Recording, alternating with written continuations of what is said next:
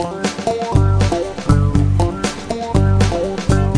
Alors je sais que normalement le vendredi on prend pour exemple un album ou une chanson de l'artiste qu'on a vu lundi, mais pour Frank Sinatra trouver des informations a été très compliqué.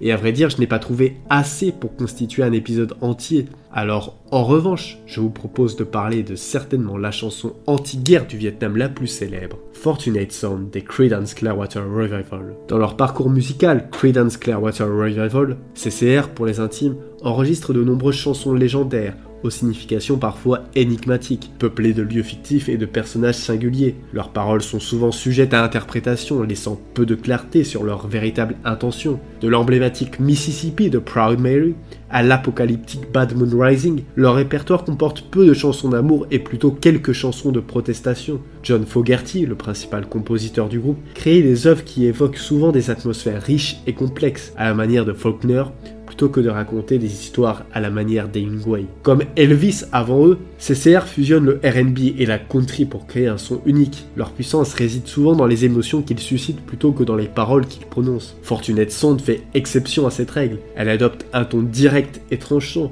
devenant ainsi l'une des plus grandes chansons sur la conscience de classe à devenir un succès. Enregistrée pendant la guerre du Vietnam, elle n'aborde pas directement le conflit, mais plutôt la question de qui et est appelé à combattre à une époque où le service militaire n'est pas volontaire. Fogerty et Doug Clifford, le batteur de CCR, ont eux-mêmes été appelés sous les drapeaux et se sont engagés dans la réserve. Cette chanson est un coup de poing contre les privilégiés qui pensent que seuls les enfants de quartiers défavorisés sont envoyés au front. Une critique soulignée dans la critique 5 étoiles de l'album Willie the Poor Boys par Dave Marsh dans Rolling Stone. Doug Clifford a qualifié la chanson de déclaration politique, tandis que John Fogerty estime avoir écrit une confrontation entre moi et Richard Nixon. Avec une guitare simple, mais emblématique et une voix brûlante, typique de John Fogerty, Fortunate Sound a une structure simple de trois couplets, sans refrain ni véritable solo de guitare. Elle est surtout mémorable en raison de l'accroche répétée qui a été martelée dans la tête des auditeurs avant de faire partie de notre conscience sociale.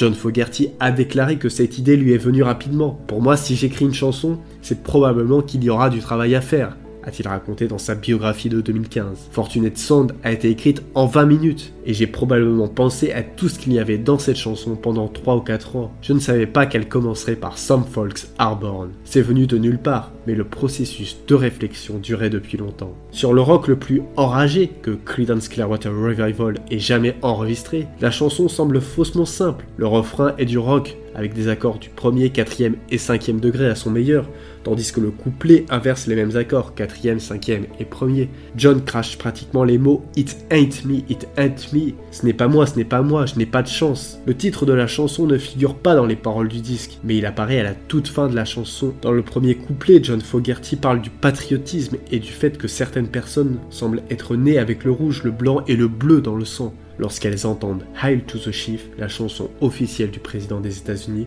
elles sont prêtes à se battre et à partir en guerre, s'attendant à ce que tout le monde se joigne à elles. Dans le contexte de la chanson, Fogerty dit essentiellement que tout le monde n'est pas d'accord avec la guerre du Vietnam, ou ne se sent pas patriote, ne serait-ce qu'un peu à l'époque. Comme on peut le voir dans le refrain, Fogerty lui-même n'est pas l'un de ces patriotes. Le refrain emblématique qui a été scandé lors de nombreux rassemblements anti-guerre et anti-agression depuis sa sortie ne laisse planer aucun doute sur la position de Fogerty concernant l'implication des États-Unis dans la guerre du Vietnam. Fogerty suggère également que les seules personnes qui étaient encore patriotes à l'époque de la guerre du Vietnam étaient les fils fortunés qui n'ont pas eu à se battre, les riches fils de sénateurs, des membres du Congrès et d'autres personnes jouissant d'un statut social élevé.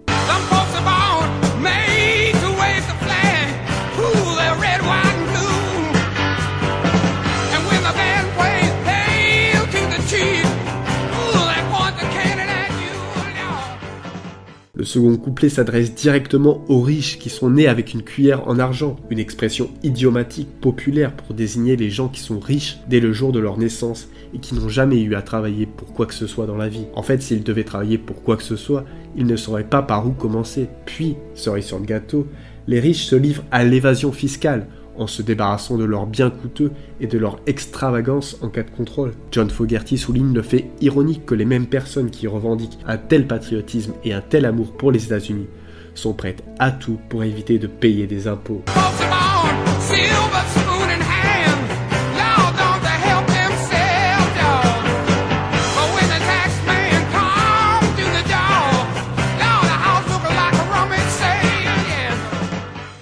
Couplet est suivi d'un autre refrain et d'un solo de guitare avant que Fogerty n'entame le troisième et dernier couplet.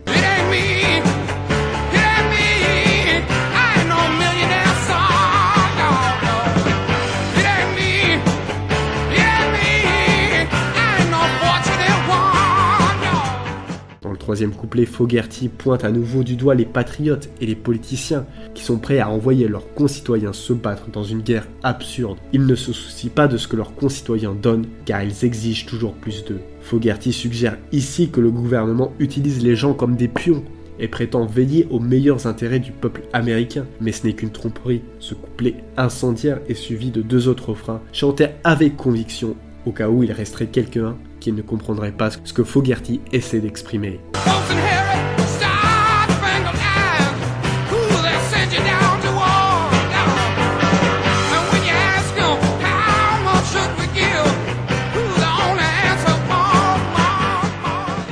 Voilà, c'est la fin de cet épisode sur Fortunate Son de Credence Clearwater Revival.